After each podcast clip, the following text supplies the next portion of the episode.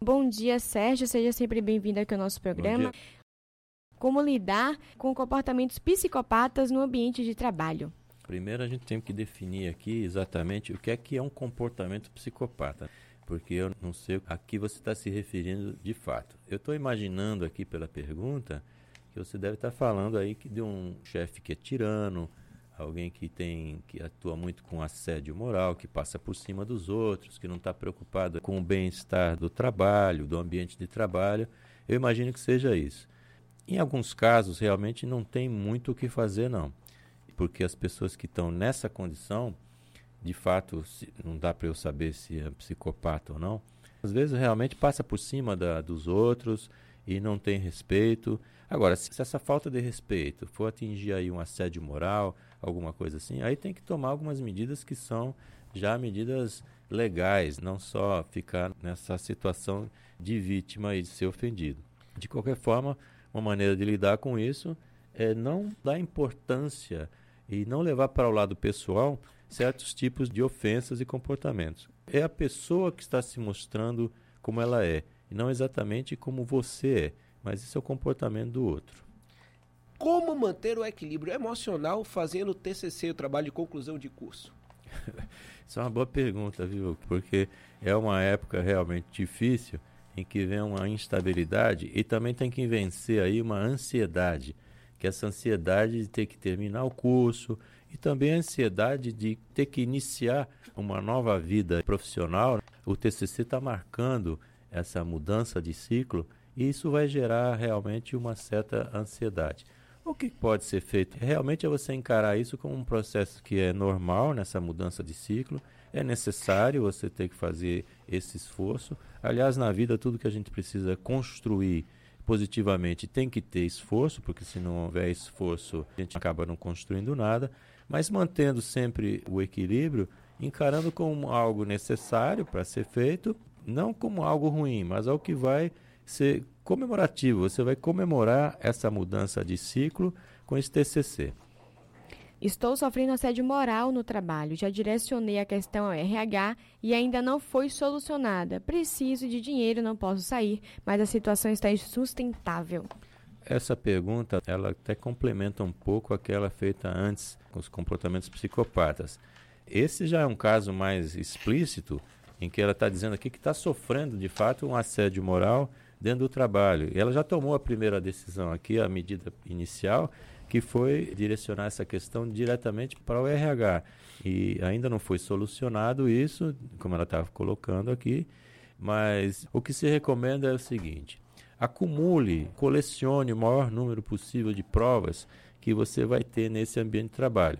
Seja prova escrita, seja e-mail, seja gravações que você eventualmente pode ter, seja também o testemunho dos colegas que estão ali, porque eventualmente passar totalmente dos limites, aí você tem material para poder ingressar na justiça e pedir seus direitos, porque assédio moral em lugar nenhum é normal, não é assim que trabalha. Muitas empresas acham que, que tem que lidar com esse tipo de pressão, como se esse tipo de pressão fosse algo necessário. A própria cultura é, incentiva isso. Se você for olhar hoje programas de televisão, você pega aí hoje que está em moda esses programas que fazem culinária, programas de, de, de cozinheiros, etc. Você vai ver que sempre é pressão, sempre é agressão, sempre é muito apertado.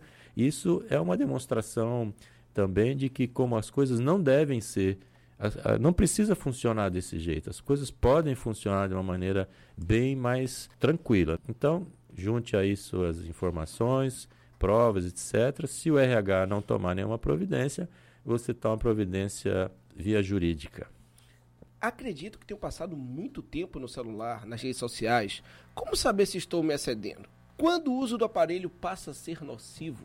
Qualquer coisa que seja em excesso, ela pode ser nociva. Então, não só o uso do, do aparelho celular, mas também qualquer outro tipo de atividade. Pode ser videogame, pode ser qualquer coisa que a pessoa passe daquele limite. Como é que ela descobre que isso está sendo nocivo à vida?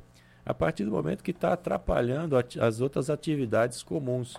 Atrapalha no trabalho, atrapalha nos relacionamentos, atrapalha na escola, Quando isso, esse tipo de comportamento ele começa a atrapalhar outros comportamentos, isso já está no excesso. E você vai receber sinais disso aí. Você vai ter um namorado ou namorada que vão reclamar, uma esposa, um marido. Você vai ter no trabalho alguém dizendo, oh, você está demais no celular. Você tem sinais. Então, isso passa a ser nocivo aí para você, mas qual é o passo que você deve tomar, como você pergunta aqui? O passo a ser tomado deve ser exatamente evitar.